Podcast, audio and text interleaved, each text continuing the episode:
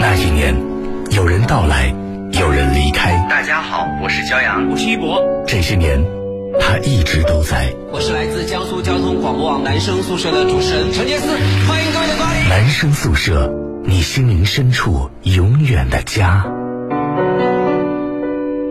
所以目前还没想好，那下一步建什么群呢？明天会告诉大家。嗯，对啊，希望大家就是无锡、无锡和呃淮安两两地的这个朋友们可以加我的微信幺三九幺二九六六九三七。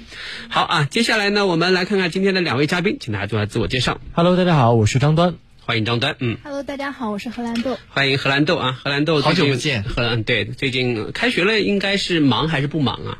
非常不忙，啊，非常哎非常，不忙为什么呢？因为哦，孩子们开学了啊。啊，所以上补习就少了。，对，你们是呃就是假期里面是最忙的是吗？对，然后平常的话就是周一到周五会还好，然后周六周日会比较忙。是的啊，今天喊荷兰豆过来呢，是因为我们今天要聊一个跟孩子有关的话题。嗯啊，荷兰豆是我们这里跟孩子打交道最多的人，算吗？算对不对啊？对，所以我们今天来聊一聊熊孩子啊。这两天在我的微博上呢，就是我转了一个视频啊，引发了很多网友的热烈讨论。当然，这网友当中也包括张端，说张端没事儿老在我的微博上干什么？没有，我上一次留言已经是三年前了。啊，真的吗？对，我就是被你这条熊孩子的视频所吸引。问题是你留言了之后，有其他人攻击你吗？就是他跟别人吵得不亦乐乎，你知道吗？哦你看，然后就是，嗯，就是这个视频是怎么回事呢？是有一个孩子在小区里面这个主干道里面踢球，哦踢足球。然后呢，他踢球的时候一脚一他一脚踢出去之后呢，他就是呃，就他的那个球奔去的方向是有一个妈妈推着一个婴儿车，嗯然后那个球呢就眼看着冲着这个婴儿过去，但这个时候呢，就是横横空又插进去一对情侣骑着自行车，男的后面带着女的，然后呢，结果这个球呢可能就打到自行车上，然后完了之后呢，结果就是还是打到这个女孩，然后呢踢到那个女孩身上啊，踢到女孩身上就摔倒了，哦就是就是摔，呃也没有摔倒，反正就是踢到了。没有，因为这，因为你看，因为你你后来仔细看，那个自行车是倒在地上，这个女的也是坐在地上的，她肯定就是打到这个女孩的身上之后呢，女孩从要么就从车上摔下来要么就是两个人都从车上摔下来了。嗯后来这个这个男的一下去之后呢，就狠狠的踹了这个小孩一脚。哎呦，这么凶！而且是踹飞了。对，然后这个视频就是就放出来之后呢，就众说纷纭啊，莫衷一是啊，各各种观点、各种流派纷纷跳出来。后来那个男的因为受不了这舆论压力，就自己选择自首了，啊也是给他一些处罚。对，然后完了之后呢，这个呃观点的碰撞呢，就是呃就在网络上就是就很正常了，因为对于这种事情呢，历来有两个主流观点。第一个主流观点就是你爸妈不教育你，自有社会帮你教育，帮你出手。说得好，有这么有说法啊？第二个主流观点就是他还是个孩子，我可对，就是。所以这两个观点呢，就是在网上谁也说服不了谁。是你这你说谁谁大家都有道理，嗯对不对？所以我们今天呢，就来跟收音机前各位朋友讨论讨论，你是属于支持你你是属于他还是个孩子派，还是说这个呃社会智慧教育。对，呃这个还是属于就社会可以给你教育的，给你一点颜色派啊，对对对，所以大家可以就是，如果你遇见熊孩子的话，你会采取什么样的一种立场？那你又会怎么样？用通过什么样的方式去啊、对待这些孩子们？对对对，所以我们也想请呃两位啊，尤其是张端，他很显然他的立场就是。父母不教育，自自有我来教育的这种感感觉、嗯 是吗？你是持这样的立场吗？我是持这样的立场，但是我不会教育，因为如果旁边站着父母的话，我应该也会怂。哎，这好像在微博上的那个呃言辞激烈、慷慨激昂的嘴脸，不是一分，不是同一个人吧？是怕被人骂吗？被人骂倒不会了，怕被人打。因为网络上确实支持孩子们的人还是很多的。我自己没有孩子嘛，当然我没有办法感同身受。可是呢，我也是距离孩子可能时间最近的一个人，因为他就是说他年轻呗，这话听真来气。我是挺年轻的啊，难道不是吗？你还是个孩子，我都想踹他，还 孩子呢。来，过过来，让我一脚踹飞。然后呢，我跟你说，我我我我不可能就我可能不一定会动手去对熊孩子，但是踹飞你，我没有人没有什么精没有什么精神负担。是的啊，然后我个人就会觉得呢，孩子在成长的过程当中肯定是。要遭遇到很多未知啊，他不知道什么是对和什么是错。那么有两种方法可以来解决，第一种是父母教你，比方说，父母告诉你不可以在有人行走的地方踢球，你到球场去踢球，你到空旷的地方去踢球，你不要在别人推着婴儿车、有爷爷奶奶在走路的地方踢球。家爸妈可以教你。第二种，爸妈不教你，或者爸妈教了你听不进去的，你承最后闹出了后果，你自己来承担。那么就这两种方法可以让孩子成长。所以我的观点就是，如果爸妈教你，那 OK；那如果爸妈不教你，那就等着别人来收拾你吧。就是哎，我我是觉得这个事情它不是很什么造成了很严重的后果啊，不过就是坐在车上摔了一跤。不不不是是这样的，就是啊很多人会觉得说这个男的行就是这个行为非常的恶劣，我觉得没错，是非常的恶劣。可是这个恶劣的背后是有一个根源的，就首先这个孩子他不应该在那个小区主干道上踢球，嗯确实，小朋友不是一个踢球地方，而且我看那个视频，那个球飞的速度还是挺快的。嗯就孩子我他明显是一脚就用用力踢出去的，可是他可能因为是年纪小吧，所以他没有办法去控制皮球。而且我就是作为预估性的假设，那你现在踢到的是人，那如果那没有那两个情侣那一对情侣过去的话，踢到后面的婴儿车里的孩子，那怎么办？那这个后果又是如何呢？就看热闹嘛，在旁边看他们会怎么解决啊。哎，是啊，我遇到过这种熊孩子太多次了。你说到这个，我就前段时间还看到一个大概就五六岁的小孩吧，他骑那个共享单车，嗯也不知道谁给他解开的，他连就是跨都跨不上去，他是这样站在上面这样猛骑，还是在马路上。我当时在旁边我说：“哎，小朋友，你不要这样骑，很危险。”他理都不理我。那你能怎么办？你总不能把他踹下来吧？所以嗯小朋友就是小朋友啊，父母还是他唯一的那个，你没有权利去打他们家的孩子。荷兰荷兰豆在这个假期里面有没有遇到过什么样的熊孩子？其实因为我的学生相对年纪都还是大一些了，高中、大学或呃大学居多，然后会好一些。但是前两天我刚刚跟张端在私下聊了一下，嗯，我是跟张端一样的观点，嗯就是父母不教育你，我会来教育你。父母会讨厌你哦。嗯、i don't care。啊，I don't know her either。呃，这两个人，这两个人真的好适合在一起做嘉宾啊！我的妈呀！因为前两天我遇到一个离话筒更再近一点，嗯对，我前两天遇到一个什么事情呢？我在路上就是就走着，嗯，这个时候呢，旁边一个小朋友大概可能应该是四五岁这样子，很小尖叫，啊，就是尖叫，海豚把音那种尖叫对，把我吓了一跳，我真的是吓了一跳。他可能在唱歌啊，呃，不是，他可能他他刚才在唱最时下最流行的那首歌叫什么盲盲动是吗？对，就是 一想到你我就，就是这样的。他他是单纯的尖叫，然后呢，我就停下来了，我想着我我就再继续走，但他跟我是同向而行，嗯没有隔一秒，他又尖叫，我好想模仿一下，但怕这个话筒爆掉。你可以离远一点模然仿。然后呢，我这时候有点生气，因为嗯我的气是因为我被吓到了那种生气。啊我说你怎么能这样子叫？然后旁边应该是他的奶奶吧，嗯然后我说你要喊跟这个小孩讲一下，不能这样叫，会吓到人的。嗯！奶奶就开始说了：“哎呦，小孩啊，教一下自己怎么啦？嗯你走你的路好的，嗯，奶奶讲的好有道理有哦。好多关系。” 然后呢，这个时候呢，我本来就可以走掉，但我这个人可能是爱属于较真儿是不是？对对对，就是真的，你跟张端一模一样，所以我。特别能够理解张端，然后我就跟他说：“我说奶奶啊，我说这个你还奶奶，对奶奶才不听你的。你要这么说，你说奶奶，你要说美女，听我你要这么说的话，我就要跟你唠叨唠叨了啊！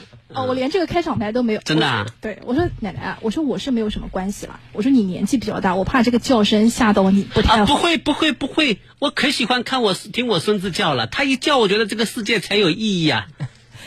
实际的现场实际的情况是我跟他这个 argue 就是争论了一段时间，嗯然后我声音也很大，然后他，然后我就。然后，而且我的面部表情是比较狰狞，也比较凶的，我就盯着他看，他就讲。后来他可能看我面部表情也比较狰狞，嗯然后也气势弱下去了一点点，是然后就走掉了。可是我觉得很不值得啊！就他尖叫一下，你要跟他奶奶吵一架，可就划不来啊。吓到我了呀！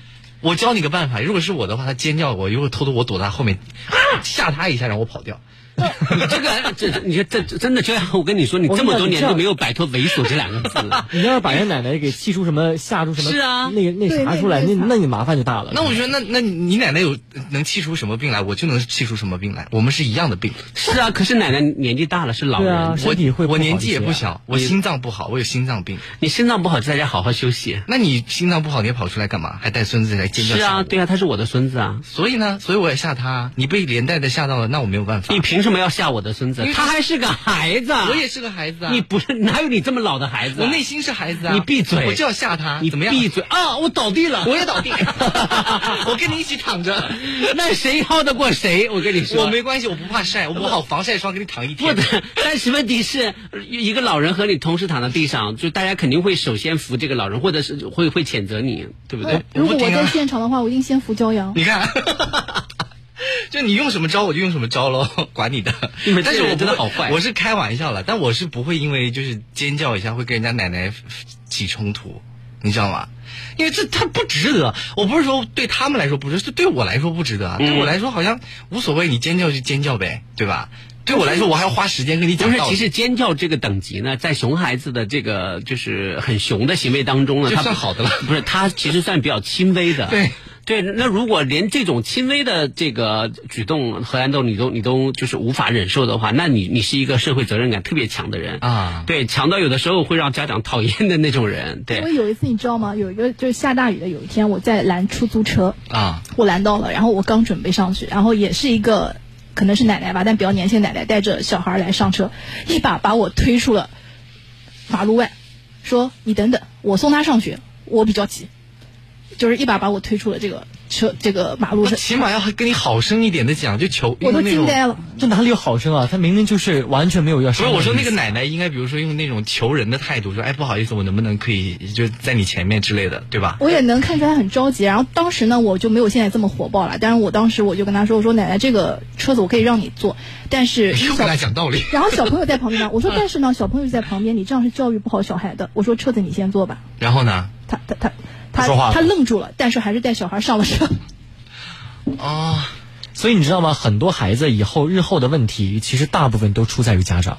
对，就是尤其是隔代的时候呢，对，隔代其实那个特别嗯隔代的带小孩的时候，他们会把很多的一些嗯、在他们那个年代或者他们脑脑海里没有意识的这样的一种行为或者动作，比如说不排队，嗯，比如说有什么东西要先抢，嗯啊，比如说怎样怎样怎样，就是他们会嗯传给小孩，就有一些年年纪比较大的老人们，但不是说他们嗯就是这个是他们的问题，而是因为他们那个年代没有这样的一些社会公德的一些规则的约束，嗯，所以后来就嗯就就这这这就。就是带来了一个很大的问题，就是有很多小孩，他们从小也没有这样的一些，可能对于新的父母亲来说，他们可能是想孩子做一个现代文明的小孩，嗯，但是因为有的时候他们上班，然后呢，言传身教的基本上都是爷爷奶奶、外公外婆，对，所以可能这里面是一个很大的问题啊。那你们嗯在面对熊孩子的时候，你们做出过最剧烈的举动是什么？最激烈的举动是什么？在地铁上当着他父母的面吼他，啊，啊，天哪！这好傻、啊。啊，这看起来不像是张端哎。对啊这怎么看起来不像是我？这太说了，This is me，OK，the、你跟 real me，你你跟一个小孩在那边吼，他又听不懂，有什么用呢？也不叫吼了啊，就是我你跟他讲道理，他也听不懂啊。啊，你跟那小孩讲道理，他也听不懂啊。也不叫讲道理吧。当时我就在冲着说你能不能做好，我大概就稍微凶了一点，这样讲你。你这种态度没？小朋友是怕吓唬的。我不能。小朋友也没有说不能，他后来愣住了，大概有一分钟之后就开始继续玩了，没有用的。我我确实没有办法做到说用多么激烈或者多么那啥的言辞去骂他，因为我自己不可能，就是你知道吧？就对着孩子嘛，他说到底是个孩子，你没有什么权利，或者说你一大欺小，你本来就比他要年纪长，你见识也比他多，你学你学的时间也比他长，他就不懂，那你就稍微简单教育我我对付小朋友有一个体会，但是这个体会不一定对啊，就是吓唬他。比如说，比如说我们家侄子，他老是闹闹闹的时候，我就说你再闹的话，我就会把你那个变形金刚给你拆掉，然后扔走。他不听，哇哇哇，然后我就给他丢了。我说怎么样，给你扔掉了吧？他就哭。我说下次记得哦，我说会吓唬你的事情就一定会发生。然后他你好从此就很恐怖啊！听我的话我觉得你真的可以可以拍一个恐怖片，多了就真的，你我觉得就感觉你可以开开拍一个那种类似于像什么一个呃孤儿院那样的恐怖片。但是他后来就很听我的。是那那我是因为被你吓住了呀！我说你再不听话的话我就把你在他眼里就是恶魔，你就是他后来他后来有跟你玩吗？有愿意跟你玩吗？他不跟我玩，他很怕我，啊，我就整个世界都清净了。对啊，你就是恶魔啊！所以他一想到你，我就 而且而且我还吓唬过他，他特别喜欢玩那个 iPad，我就说如果你再不听话的话，我就改你的 iPad 密码，你永远都打不开。然后我就真的给他改了，他就永远打不开，哭了整整一天，我也不给他开。然后就然后第二天不哭了，就说我以后再也不闹了，你能不能？是他的妈妈来跟我说，他说你跟骄阳舅舅讲啊，你跟他好好的说。他妈内心肯定咬牙切齿，心想说这个娇瑶每年过年回来都跟我们家儿子磕磕碰碰磕磕碰碰的，怎么怎么不去死呢？对不对？让你要好好的讲了，真的是。然后我就你看他他妈后来感谢我，他说他学会了好好跟表面话谁不会讲？哟，娇阳，谢谢你啊！你把我们家孩子教的内里咬牙切齿，没给你没给你这个饭饭菜里面吐唾沫就就算好了。反反正我就是这样管他的。我觉得，我觉得小朋友就是要靠这些东西来吓唬吓唬他。你跟他吼，他根本就不听；你跟他叫两声，他也不听。听不荷兰豆做过的最激烈的举动是什么？就是对群众。对熊孩子。我觉得这个方法还挺有用的。就是有一次我去旅游，然后在飞机上，然后有一个小孩子真的是无理取闹，一直在叫。但父母其实呢有这个非常软弱的管一下，说啊不要叫啦。但是全程这个飞行时间大概两个半小时一直在叫，然后我真的当时已经是受不了了。然后这个时候呢，我在想，我如果直接跟他杠起来，那肯定也不太合适。飞机也相对是一个比较密闭的空间。后来呢，我就说，哎呀，我说真的很不舒服。本身我身体有点不舒服，然后我就跟我旁边的人、前面的人我说，还真的很吵。其实大家都有意见，但是没有一个人就是去出嗯，头说不敢不敢站出来。对对对，然后呢，但是呃，我就讲了一下，然后大家都说啊，是的，很吵，因为时间很长了。我说，我觉得我们应该跟这个家长要讲一下了。这个时候呢，我也带了一个头，但是这个时候我背后有强大的这个大家的支持。然后我就说，我说这个家长，我说你这个小孩一直在哭闹，你真的要稍微管一下了。我说这个飞行还有一个半小时，你不能这样直下去。然后后大家就纷纷的给他施以群众压力，家长也会就是比较认真的去管这个小孩，但这个小孩比较强大，隔了几分钟之后又开始大叫，多大呀？呃，应该没有上小学。哦，然后这个时候呢，到了最后是到什么程度？群众的压力让这个家长直接崩溃，因为他完全管不住小孩儿。然后啊最后家长在那个飞机上有一点歇斯底里，就是有点大吼他的小孩儿，但小孩儿完全不 care。其实这样的话，我我倒不会觉得特别生气，因为这家长已经尽力了，我挺我挺他做出了。同情这个家长。我跟你说是这样的，你们在飞机上见过的熊孩子，还哪里有我见过的熊孩子那么具有破坏力啊？他孩子坐飞机的时候他上飞机没多久，他就把那个窗户给拆下来了。不可能，窗飞机的窗户拆下来，啊就是里面的有有一个有一个什么什么板，一个什么你拉斜窗的拉板，拉板把它把把它拆掉了。这好危险呐！这个然后后来那后来我们的飞机就就推迟了大概有两个多小时，因为要要要论证是不是有影响什么之类的。啊然后怎么办？然后全车的人都都都用就是责怪或者说那种就是特别呃压力很大的眼光看着他的父母亲，他的父母亲就是也很不安，你知道吗？然后那个熊孩子丝毫也不觉得，他当然父母亲也没有教育他，他关键他在我前面，他他就在我面，你你就帮他教育了我真的就想用眼神去狠狠的，就是去抽打他，你知道吗？好的，就我我有急事儿，结果他呃让我们的航班推迟了两个小时，你说气人不气人？反正急事已经快，你你也去拉一把，让他推迟四个小时好了。要推大家哎，一起推我觉得不。能像张扬这样，像张扬这样这种就是以牙还牙这种做法，只会让伤害变得更深。但也但也许，但是也许这样的方法对付孩子、熊孩子是最有用的。像我吼一下没什你么用。你推迟对熊孩子来说，他可开心了，他对他没有任何影响，因为他没有正儿八经的事儿。你你就害他，你你就害他，不是你就说以后见到这种东西啊，你要再拉，他下次拉个更严重的东西，你知道家长就你以为他他就这么听你的话呀？对不对？就就当时就他在我前面，他还在不停的扭动，还在不停的什么时候，然后我就我我就真的我当时气的忍不住从喉咙里面发出狮子般的吼叫声。哎呦就是，就这样子，气的要死，我真气死。小朋友肯定也不知道发生了什么吧？是从来没。有从来没有一个熊孩子让我这么生气过，当时真的气爆了。我想说你是多大的能耐啊！你一上车，所有人都没有没有办法把这个窗子给那个什么，你一上车就就能把窗子给拆掉。哎呀，他心里一定特别得意，就是我拆了，你能把我怎么样呢？不，我觉得作为父母应该是让他认识到这个问题的严重可。是怎么让他认识到呢？这个是个问题啊。我就直接，要是我就我是他父母的话，我就直接把他从飞机上就放就喊谁把他接走，我就告诉你，你这次行程没有了，让他意识到这个行为非常的严重。你这次行程，他可能本来也不想去，那我就不管，反正就你你得依仗他再说意识到，怎么接啊？他在飞机上，或者你把他丢到那个机场，让别人管 管个怎么可能？怎么可能你说话都会放心啊都不现实，你知道吗？反正就是让他意识到这个问题。怎么意识来？你你你你你建提个建议，一天不理他，饿他一天。这是个方法。对，饿他一天。我跟你讲，我你今天为什么吃不到饭？没有任何的，因为你刚刚做了一件非常严重的事情。你记得，你以后再这样做的话，你会两天吃不到饭。我说到做到。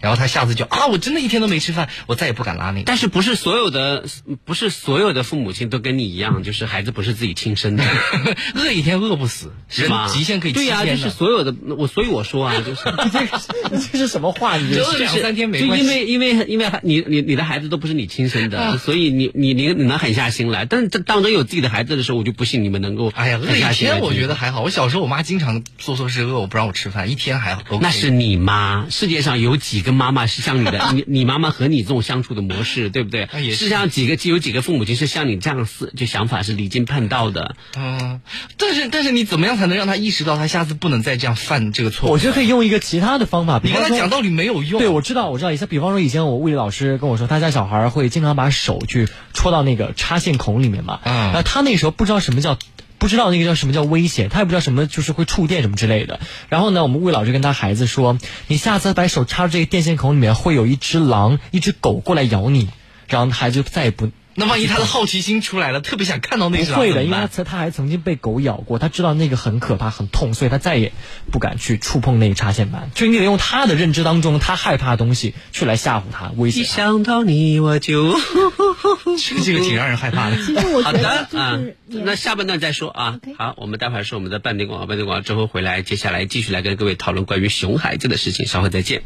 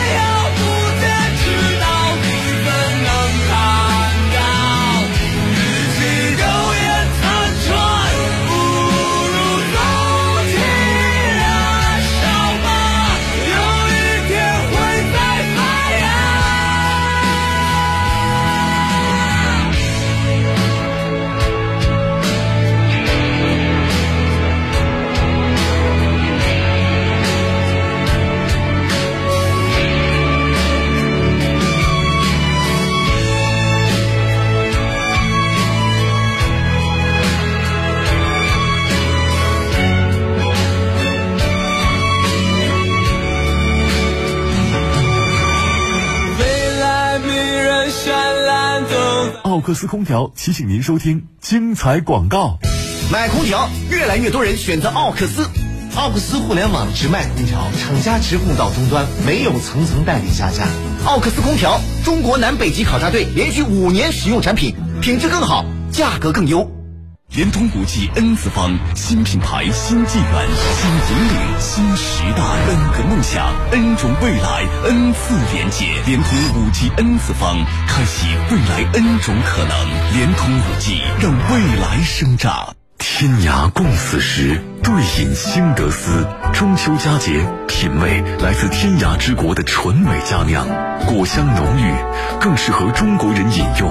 智利高端红酒，新德斯。九月十三日起，南京沙之船奥莱四周年庆聚会全场，全场低至三折，再七折起；VIP Day 会员最高再九折。MK 二点五折封顶，Max Mara 疯狂售罄，三折封顶最高再减一千六。Stella McCartney 冲降助阵，两折起。会员积分当钱花，五百升五百五，限时购。不是所有奥特莱斯都叫沙之船，江宁莫州东路站三号线直达。锅圈实惠是什么？锅圈实惠是花更少的钱，在家吃上更全、更好吃的火锅食材。锅圈实惠是什么？锅圈实惠是花更少的钱，在家吃上更全、更好吃的火锅食材。锅圈实惠，好吃不贵。今年中秋，燕之屋特别推出高端燕窝月饼，内含时刻鲜炖的好燕窝。中秋送燕窝月饼，恭祝健康，共庆团圆。订购专线零二五五二四二九八九九五二四二九八九九。江苏交广网路况由锦华装饰冠名播出。锦华装饰设计专家，好设计找锦华，找锦华装创新的家。语音搜索旅行目的地无锡太湖源头主，第一次听你这么果断呢？调皮。九至十一月都去无锡源头主过渔家风情节，赏太湖美景，享渔家风情，尝湖鲜美食，观渔家歌舞。中秋水上音乐烟花大会浪漫赏月，忙里偷闲，太湖尝鲜，尽在无锡太湖源头主。买新房怕价格买高了，怕不了解真实信息买错。找居里新房啊，高学历咨询师帮你买好房，买贵赔差价。大家好，我是居里新房品牌代言人迪丽热巴。居里新房一站式购房平台，买新房先上居里新房。大家好，我是神奇恐龙 Aluba。听说在人类的世界，有很多朋友跟我一样，喜欢用脚步丈量世界，绿色出行。那开车的朋友，在途经斑马线的时候，请多多礼让行人，我们也会快速通过哦。Aluba 为你点赞，么么哒。想知道我的世界里恐龙都是怎么出行的吗？快在微信里搜索“松鼠阅读”来找我吧，记得“月”是喜悦的“月”哦。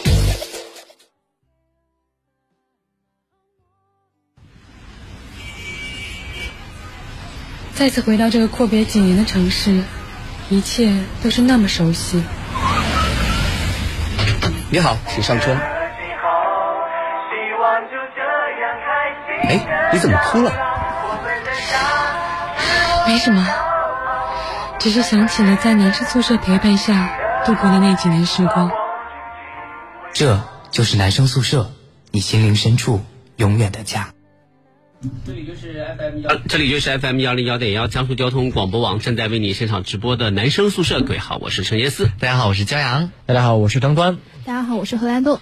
是的啊，今天我们四个人呢，年纪就是都不小了啊，所以我们来聊我还蛮小的，我们都是孩子，我们都是孩，我是真的孩子。我也是啊。没法你好啊，再见。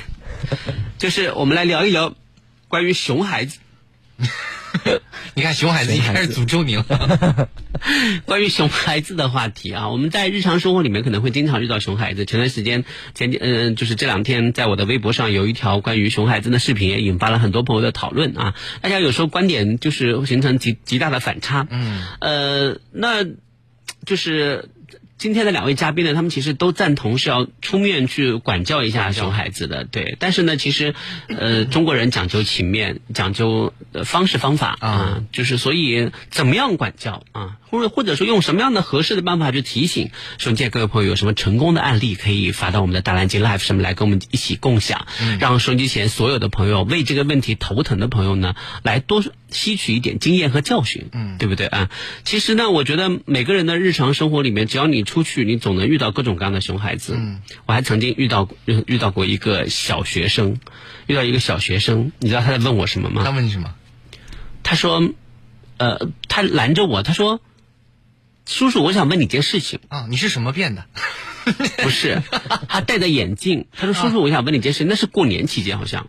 他他说你知道这附近哪里有酒吧吗？小学生，小学生，我我还特地问他，我说你多大？啊，不是你应该问他是你问这个干嘛？对呀、我就问他，我说你多大？啊，他说我当时十一还是十几？我说几年级？还是反正就是五年级，十一岁，是四五年级的样子。嗯后来我就说你要问这个干嘛？他说我想去看一看。然后呢？这个怎么办？你让他去呗，不酒吧不会让人不是，我觉得对小朋友还是要有一点那个责任啊。你应该告诉他，你年纪太小了，我不能告诉你这个，你问别人去吧。不是，就是你问别人你问别人去，你这个就把他推向那个什你么你问到坏人，坏人就会吃了你。反正我不告诉你，谁爱告诉谁告诉你。你要告诉他的话，万一他爸妈知道是你告诉的，你还得负责任呢。后来我就你说，因为他问的时候，就是我就是那个，就我刚好坐在这个就是有一个长椅上嘛，然后他跑来问我，然后呢，后来我就说来坐，然后他就坐下来，我说来，你告诉叔叔，你去酒你要干嘛吧要就要就是寻找什么样的感觉，你告诉我，对吧？他才十一岁啊。对呀、他说没有啊，我就听同学说里面特别热闹，哦特别好玩。后来我就告诉他，我说其实呢，说白了，没有什么特别热闹的，嗯就是很吵很吵的音乐，加上你也不知道真假的酒。嗯，我说你就是，他说那为什么这么多就是哥哥姐姐他们都非常愿意去玩呢？我说他们去酒吧都是另有目的的，嗯，他们有别的目的。什么那他就问什么目的对呀、啊什么目的啊？我说他们想去找对象。哦，但他说我也想找对象怎么办？我说你你你太小了，我说而且酒吧也不是一个找对象的好场所，对不对？我说你太小了，等你将来呃就是通过高中的学习上了大学了，你自然而然就知道了。我说这些事情你现在不要着急，你相信叔叔吗？他说嗯，叔叔你是好人。他说那个我前我 前面问了另外一个人，那个奶奶把我骂了一顿。那是应该的。是他说叔叔你是好人，我说那你就相信叔叔，嗯不要去酒吧，啊，也不要去网吧。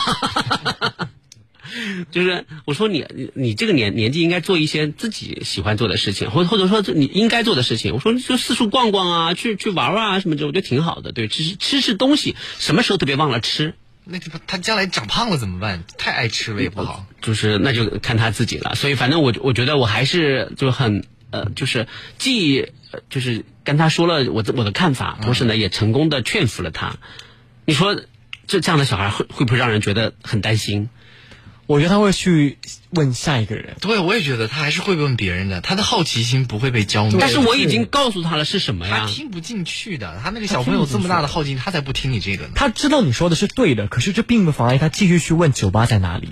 嗯，你这个时候只有告诉他，如果你去了酒吧，会有那边人立刻报警去把你逮捕，然后你就会被班主任在逮捕这个也太夸张了吧？不，我会如果是我，我会这样，我会我会问说，你爸妈知道吗？你爸妈如果知道的话，我就告诉你在哪；你爸妈如果不知道的话，不是我，我是这样想的，就如果像我这样的人，可能再多几个，他连续碰壁，我相信他可能就不会那。他就更好奇了，他连续碰壁，他就会觉得啊，酒吧到底是个什么神秘的地方？每个人都不告诉我，那我一定要去看一看。不是不告诉你，是告诉你了是什么地方，而且而且而且三令五申告诉你，你现在还不能去，等你长大了你就可以去了是不是。燃起了他熊熊的好奇心？他这到底是哪儿？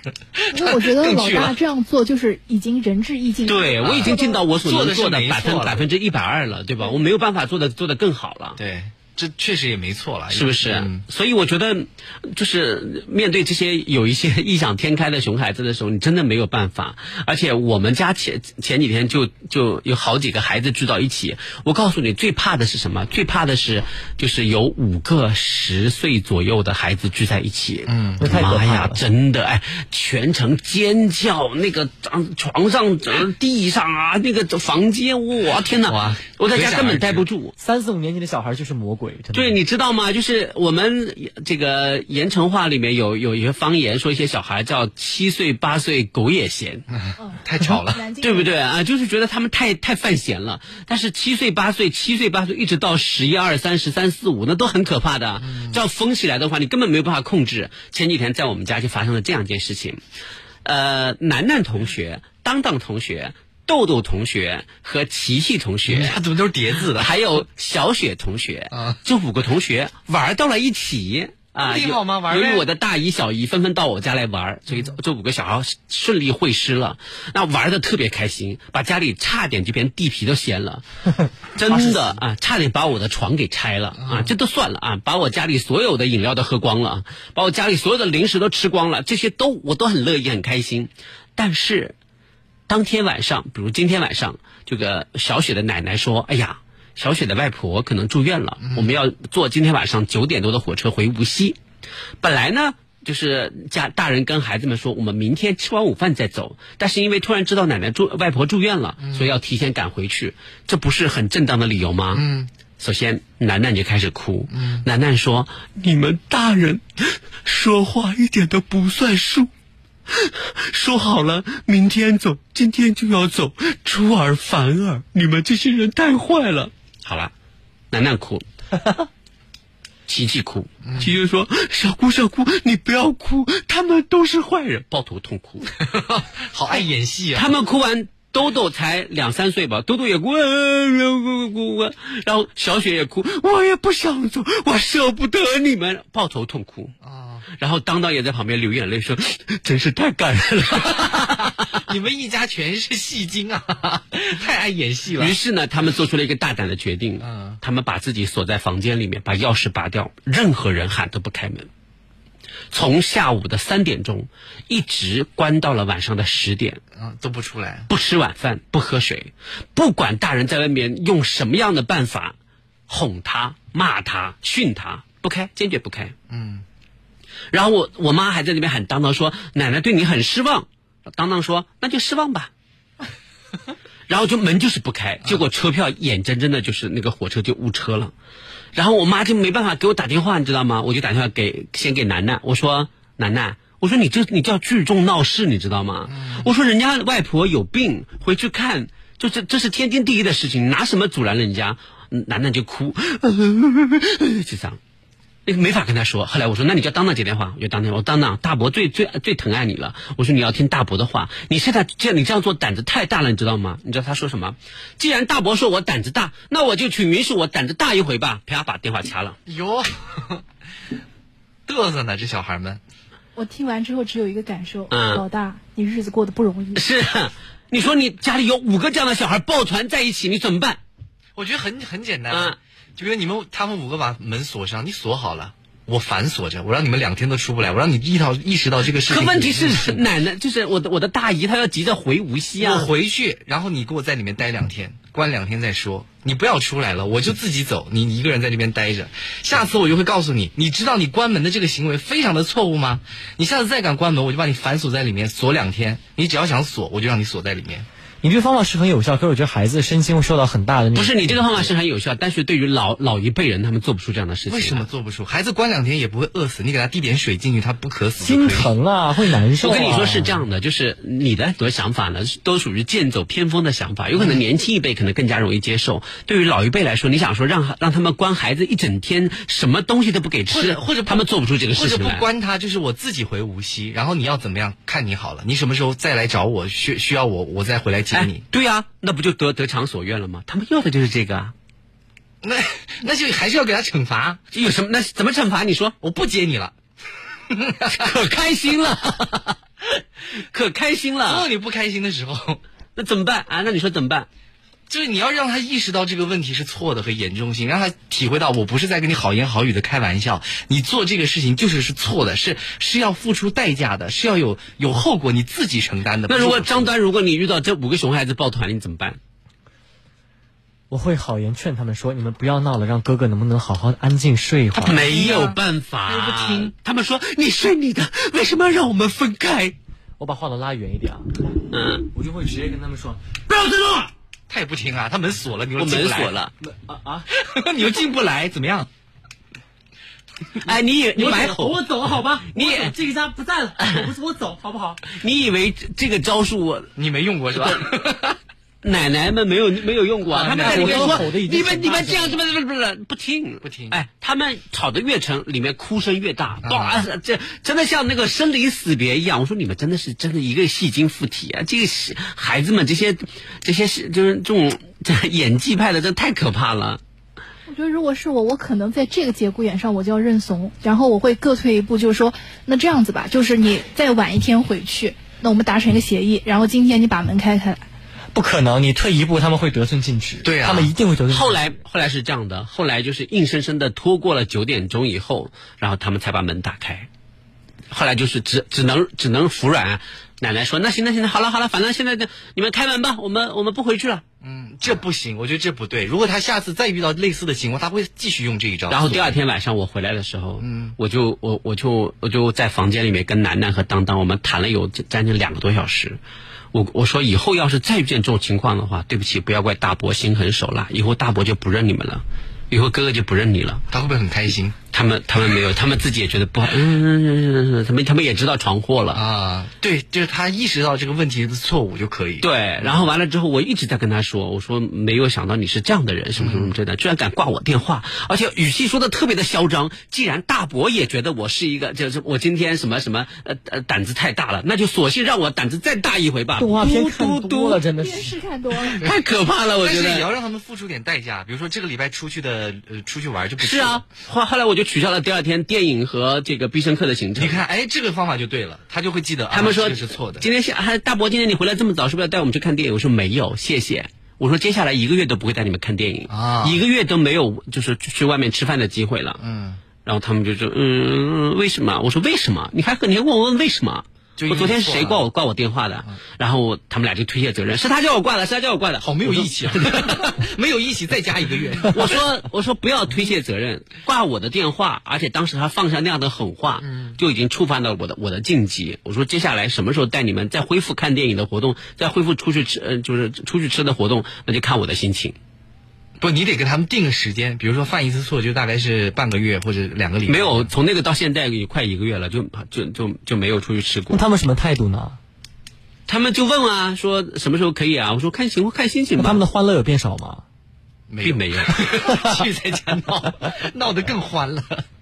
我觉得怎么说呢？我以前小时候也做过一些，就是没有到伤害到别人的事情，但是就是挺不合适的事情吧。然后我第一次因为做这些事情，我看到我妈哭。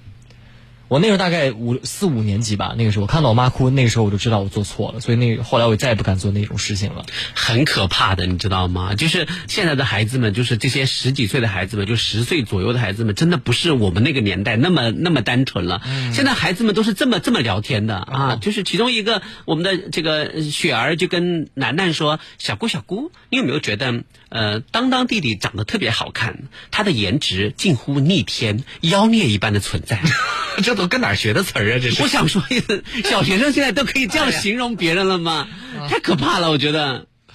但是，但是你也不能说你这样讲就错，但他们也没说错呀，这也不妨碍什么，是不妨碍什么，就是让我很惊讶，你知道吗？就我想说，真的就是这些这这些孩子们，真的就是跟我们那个时候完全不一样啊。他接受的信息特别多，但是问题在于，不是你一时半会儿怎样能纠正他，而是平时你就要跟他说。那还有一些熊孩子，他们是处于青春叛逆期，你比如说那个才比较可怕。我知道的，我知道的有一个有一个初一的小女孩，嗯、然后呢，她就是她就是在班级成绩还挺好的，然后呢。就不知道为什么，呃，就是呃，暑假期间就就是从外地回回家的过程当中，中途就下车了。为什么呢？什么的谁也没说，一没有一个同学知道他为什么。就自己下车。然后父母他也不跟着父母下车之后就消失了。啊，消失了。啊、对，然后呢，就是消失在某一个城市里面，然后呢，就是监控最后发现是他从这个城市的呃游乐场进去之后再出来，然后后来就就监控就失去他的身影了。那后来找到了吗？后来就是就父母亲发起了全程搜索，大概失联了大概有十几天吧。哦，才找到。后来是自己回来的。他干嘛了呢？他不说，他不说，他就说他出去散散心，说他压力太大了。哎呀，这对付青春期的孩子真的是……嗯、所以，所以对这个孩子呢，就是知道的家长朋友们呢，他们有两种意见。第一种意见就是，就是，就是。就有一部分意见就是胆子太大了，嗯，回来之后不把他吊起来打，对不对？这是这是这家长们很多人都恨铁不成钢。嗯，第二种就是，哎呦，不能不能不能，你要是再那样的话，他马上又动不动就要走了，你看不住他，你跟他好言好语讲。所以，那如果是你们家长将来你们的孩子也这么叛逆的话，或者或者说会做出让你很很难接受的这种事情的，所以现在各位朋友，你们也想一想，孩子回来以后，你们会采取哪一种教育的办法？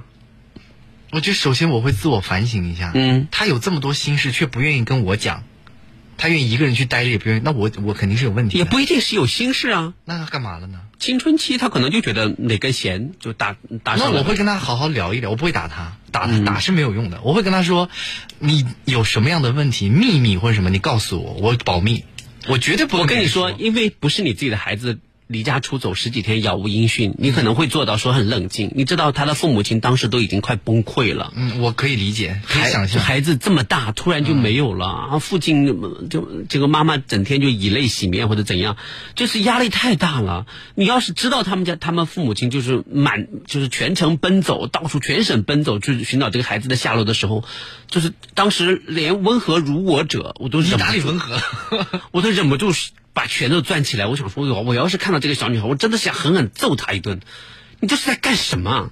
聊完了再揍，就是你刚才把那个秘密探听出来再揍。那你会，如果是你自己的孩子这样做，你会怎么办？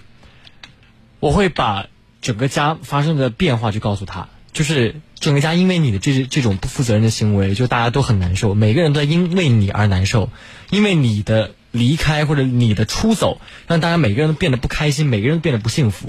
就给他一种责，就是那种责任和那种就是负罪感。我就觉得，从小就要给孩子树立一个观念，不要去麻烦别人。熊孩子归根结底就是在麻烦别人，麻烦自己的父母，麻烦别人。我前几天才读到一个新闻，做节目的时候听读到的，说山东济南一名十多岁的男孩为了完成心愿，在开学第一天逃课，然后拿了一百多块钱零花钱，独自去爬泰山。然后呢，他下山的时候钱已经花光了，手机没电了。他徒步三十多公里的时候遇到好心人报警获救，然后经过民警帮助，他就回家了。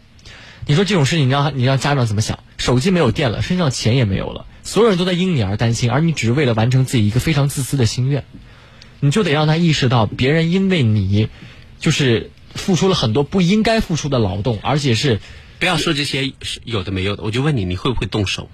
会，狠狠的打，往死里打，拿了网球拍狠狠的往上扇，不行，这太可怕了，真是。那开玩笑，开玩笑。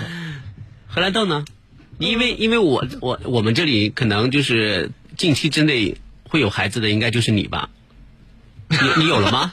没有啊？对呀，你你这个计划是不是是不是也快提上议事日程了？对。然后我刚才其实想了一下，就是嗯，可能从女性的思维来说，虽然我平常这个人的脾气不是特别的好，然后也比较杠，但是呃，如果换位思考，如果是我那养了那么久的小孩，那么长时间都不在，我看到他的第一。第一眼，我肯定忘掉所有的责怪，那肯定是很心疼。所以我觉得，其实很多的熊孩子的原因，我觉得是在父母身上。我觉得这个孩子出走一定有莫大的一个原因，是我肯定不知道的。嗯，我觉得在他回来的那个瞬间，我觉得所有事情先都不要提，就是正常的过日子。但是在这个过程当中，我一定要找出他离家出走的这个原因，直到我确定这个原因，我会就是像张端一样跟他。呃，我比较有的放矢的去讲到那个痛点，讲到那个原因来帮他开解，我觉得这个事情可能才会稍微好一点。如果说他一回来我就噼里啪啦给他讲很多，第一个他未必听得进去，第二个我怕他这样的心理素质又会造成再一次离家出走。嗯，太难了，我觉得父母亲真的太难了。我也由衷向收机前所有的父母亲说一声，你们真的很不容易，真的就是在大自然界，就是呃就是动物养一个小孩儿。我我们有时候觉得说，你看就是散养啊，就什么教他一些技能啊什么之类的。可是人类抚养一个小孩，真的他付出的精力、付出的这种种种呕心沥血，真的非常非常的难受哈。所以我就是我自己设身处地，假设哈，假设我们家楠楠他也出去了，我肯定在家气得暴跳如雷，气得吐血。完了之后就就是就是他失联是咬牙切齿，他要是出现在我面前的话，我先是一个左勾拳，再是一个右勾拳，就这种感觉。但是他真的他一出现的话，我可能就会绷不住，就嚎啕大哭，但是又忍不住想要动手，因为真的太折磨人了，是不是？是。所以，所以收机前各位听节目的中学生朋友们啊，我知道有很多中学生朋友在听节目，我要告诉你们的是，往往你们觉得自己很酷、很任性的举动，其实。造成最大伤害的是你的父母亲，嗯，是最爱你的人，你给你们给他的伤害，有可能一辈子都没有办法抚平。所以，请你们在做任何事情之前，都要好好的考虑你的父母亲、你的家人、你最爱你的那些人他们的心理感受。对，如果你能多多考虑这些，那我觉得你就成熟了，你就告别熊孩子这个这个这个范畴了，嗯，是不是？所以我觉得真的非常非常的不容易。其实我觉得偶尔打一顿还是有用的，就拿我自己来说，真的，因为我小时候，我爸我妈就分不同的角色，我爸是从来不打我，但是他一旦打我一顿，他我他就打你爸是过我两次。男单，你妈是女单。对我爸就打我就打过你两两次，然后就是一次进了医院一年两次，你就躺一 躺一年是吗？还有一次是拿皮带抽，抽的我浑身都是疤，但是我永远都记得那两次。我妈从小到大打了我很多次，我都记不住，因为她就无关痛痒的打两下没有用。我爸是一次是因为刨人家坟头，还有一次是什么？还有一次是跟我妈吵架，不是干嘛，在家里面就踹了我一脚，就是狠狠的踹了我一脚，不知道因为什么事情，就打了我两次。从小到大就打了我两次，我都记得。那打我也也太狠了。他打了以后还跑到学校把我喊出来去医院做了一个检查，怕打坏了。我妈从小到大都对我特别特别好，唯独一次是我在一年级的时候有一次考试，然后那次我考特别差，考了一个六十一分，然后回回家我妈踹了我一下，我至今都记得那一踹，就是我妈说你就记得这点东西了，你记得就记不得我对你的好，每次都记得这么点事儿。我从来没有因为成绩打过我我们家人，都是因为一些离经叛道的乱七八糟的事儿。是啊，不管怎么说，我们也希望收音机前所有的孩子们哈，因为我们现在听众也越来越低龄化了哈，孩子们，你们首先能够把父母亲对你们的这种就是呃父母亲的心情啊，父母亲的感受，最爱你的人他们的感受放在第一位考虑的话，那么很多事情你们可能就不会让父母亲去失望、去操心、去难过啊。希望这个世上的所有的熊孩子都能经过呃一段。呃，时间的锤炼之后，能够成为呃这个遵守这个社会规则，能够成为对这个社会文明程度有贡献的孩子。是的，好不好啊？我是陈杰斯，我是佳阳，我是张端，我是荷兰豆。让我们明天再见，拜拜，拜拜。